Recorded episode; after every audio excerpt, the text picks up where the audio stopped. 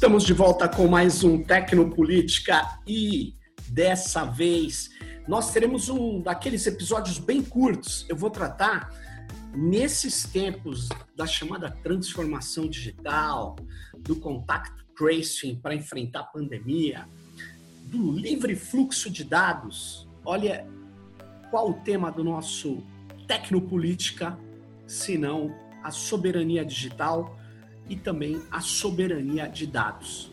Bom, é, o que vem a ser esses conceitos e por que eles estão cada vez mais sendo utilizados? Essa é a questão. Eu vou começar lembrando vocês de um, é, de um, um, uma pessoa muito importante no debate da internet, na construção do imaginário sobre a internet, que é o John Perry Barlow. Ele foi letrista do Grateful Dead e o John Perry Barlow ele tem a Declaração de Independência do Ciberespaço. Né? E essa Declaração de Independência do Ciberespaço, ele dizia que o ciberespaço, que é esse espaço virtual que se realiza a partir e na internet, ele seria completamente desconectado do mundo físico. E ele faz uma declaração contundente, né, dizendo que os estados deveriam deixar de importunar a internet. Bom, só lembrando uma coisa, tanto essa declaração quanto um texto que se chamou Vida Digital, do Nicolas Negroponte, me instigou a, fazer a minha pesquisa de mestrado, ainda no final do século XX, faz tempo, né? E a minha pesquisa chamava Poder no Ciberespaço, onde eu queria entender se esses discursos eles ficavam de pé do ponto de vista empírico, né? E eu cheguei à conclusão que não, que não dá para ter uma internet desconectada da sua infraestrutura física, né?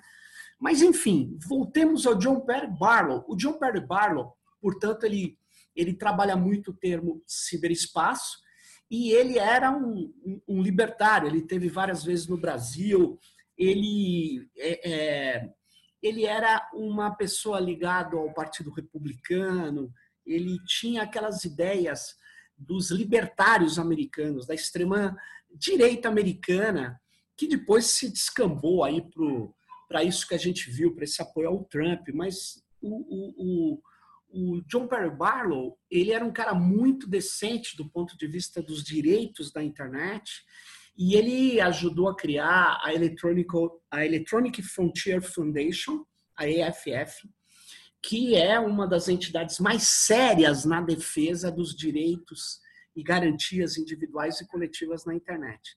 Mas, enfim, por que eu começo falando de John Perry Barlow? Porque ele criou toda uma onda ele foi muito importante para criar essa, esse mito de que a internet estava é, livre das soberanias dos países, né? E o conceito de soberania, na verdade, ele é um conceito é, bem antigo, né? Ele foi primeiramente é, trabalhado aí pelo Jean Baudin, né? Que, que cunhou essa ideia de que soberania era essa possibilidade de, de é, os governos é, fazerem a sua política, né, terem autonomia dentro do seu território. Né? E ele, o Jean Baudin, ele tinha uma visão aí da soberania ligada ao território e ele tinha uma visão também dessa soberania que naquele período onde ele escreve, século XVI, né, ele está falando de uma soberania muito ligada ao absolutismo, né? Mas nós vamos ver é, que essa ideia de soberania vai ser é, é, logo é, com o avanço das ideias liberais e também do, do iluminismo, é, você vai ver lá que surge o Jean-Jacques Rousseau que vai falar que a soberania ela, na verdade, tinha que ser do povo, a soberania tinha que ser popular. Né? E a ideia era que o poder maior poder ser exercido pelo governo, mas ele precisava ser, na verdade, o poder que emanasse do povo, né? E o que nós vimos com soberania é um termo chave na ciência política, e ele vai ter várias interpretações, mas ele quer dizer que é o poder maior dentro de um, de uma, de um território, o poder maior dentro de, uma, de, uma, é, de um Estado nacional, uh, dentro de um país, na verdade.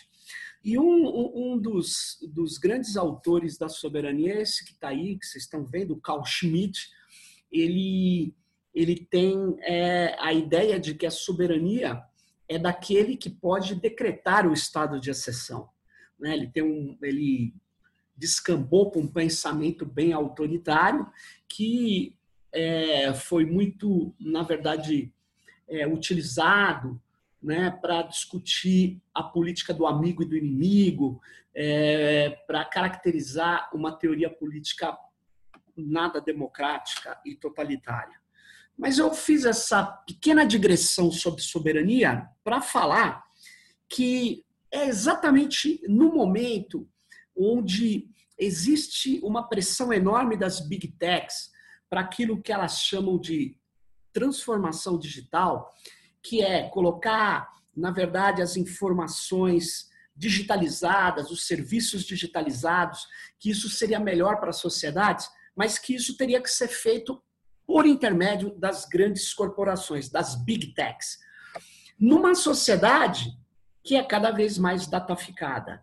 Então, é, principalmente após as denúncias do Eduardo Snowden, nós vimos que existe um conluio entre algumas grandes corporações e alguns poucos grandes estados é, o Snowden mostra um sistema de vigilância feita por plataformas, por corporações que todos nós utilizamos e que gerava uma vigilância massiva entregava dados para a agência de inteligência digital norte-americana. Então, estados que têm grande poder sobre suas corporações, esses estados são poucos, como Estados Unidos da América do Norte e a China, e você vê que eles têm uma é, ligação muito grande com essa ideia de obter informações a partir das suas empresas que são transnacionais, que atuam no planeta todo. E isso gerou uma série de reações, a, a reações às o que hoje a gente chama GAFAM, as cinco big techs, né? mas não só elas elas têm um poder gigantesco, elas têm um faturamento maior do que vários estados, cada uma delas tem um faturamento muito grande. Elas, é, essas big techs, praticamente quase todas, com exceção do Facebook, ultrapassaram o valor de um trilhão de dólares na bolsa, faturam é, mais de um trilhão e na pandemia passaram a faturar né, juntas muito mais do que qualquer outro tipo de empresa. Ou seja, elas vivem cada vez mais coletando dados, no caso do Google e do Facebook, são empresas de tratamento de dados e eles, portanto, colocam em discussão o problema da soberania de dados ou soberania digital. E a questão é, é esse termo ele tem várias conotações, ele, ele vem de longa data, mas nesse momento ele adquire uma série de é, é, interpretações distintas. Particularmente, eu queria chamar atenção para três interpretações é, desse conceito de, vamos dizer assim, soberania digital. Né?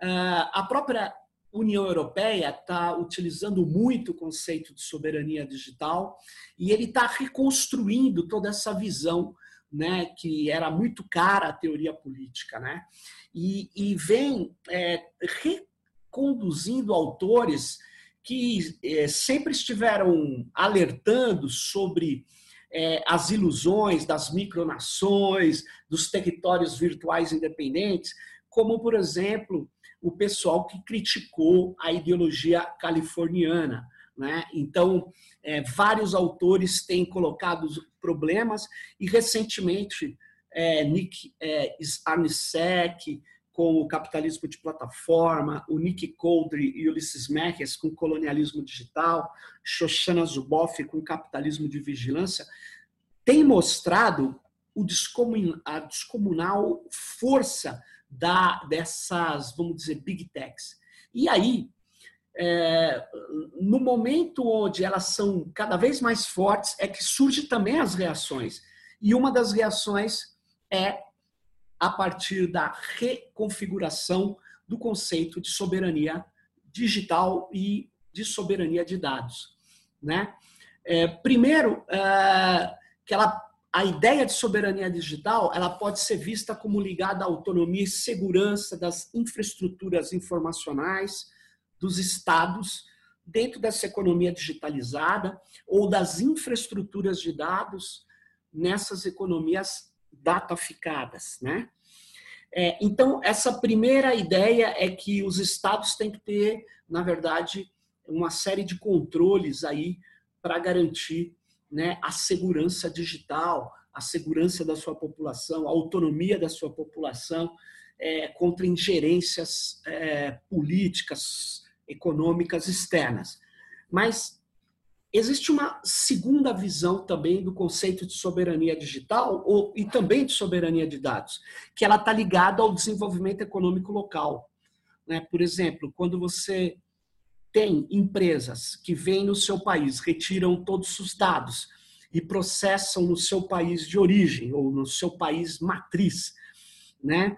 E que nesse país matriz ele tira, né? Ele tira, extrai o valor ele deixa de ter valor no lugar onde tinha extração e o valor passa a ser concentrado nas corporações e nos países onde elas sediam. Então, isso estaria tolhendo o desenvolvimento econômico local, nacional, estaria dificultando a extração de valor e, na verdade, o desenvolvimento tecnológico dessas regiões.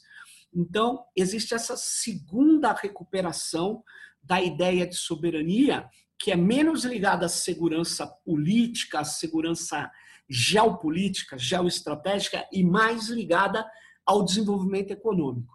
E agora surge, né, é, principalmente na Alemanha, uma terceira ideia de soberania digital, né, e de soberania de dados também, que é a capacidade de autodeterminação digital, focando principalmente na ideia de que as populações locais têm que ter né, autonomia e têm que ser capazes de é, conseguir definir as regras de tratamento dos dados que coletam dessas populações.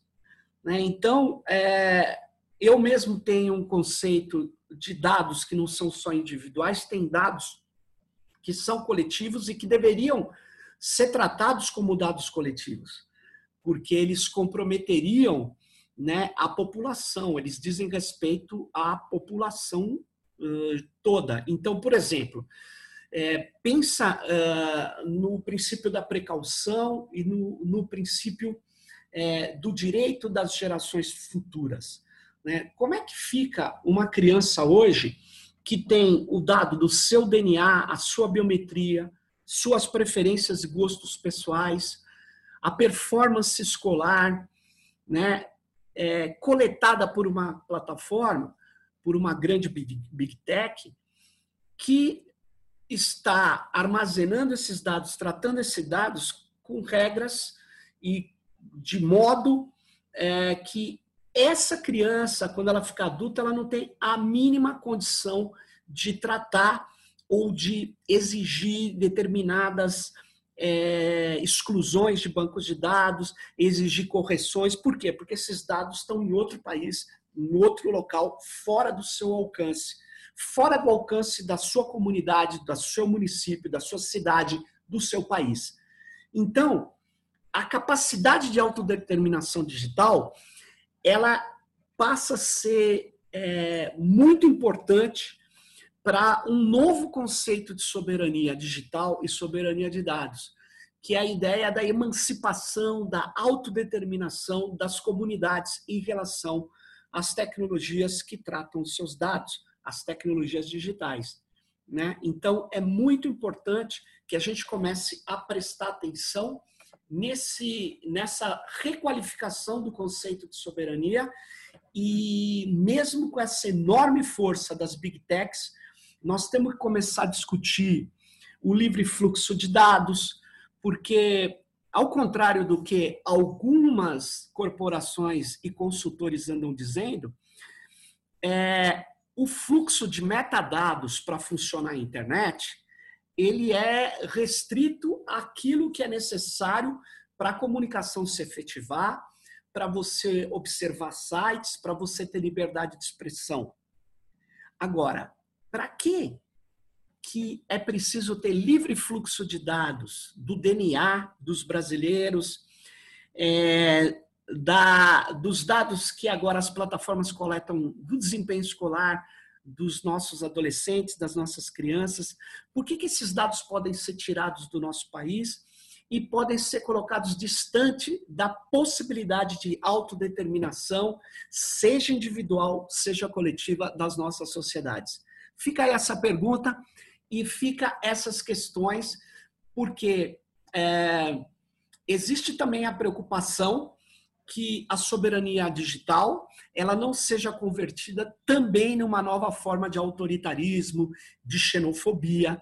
Existe também essa preocupação, mas existe efetivamente elementos empíricos muito fortes de que as sociedades, as comunidades locais, elas precisam ter uma relação politicamente autônoma é, autodeterminada em relação aos dados, aos dados que essas corporações estão coletando como se esses dados estivessem livres, fossem naturais e que não colocassem em risco a privacidade, que não colocassem em risco o controle da nossa sociedade.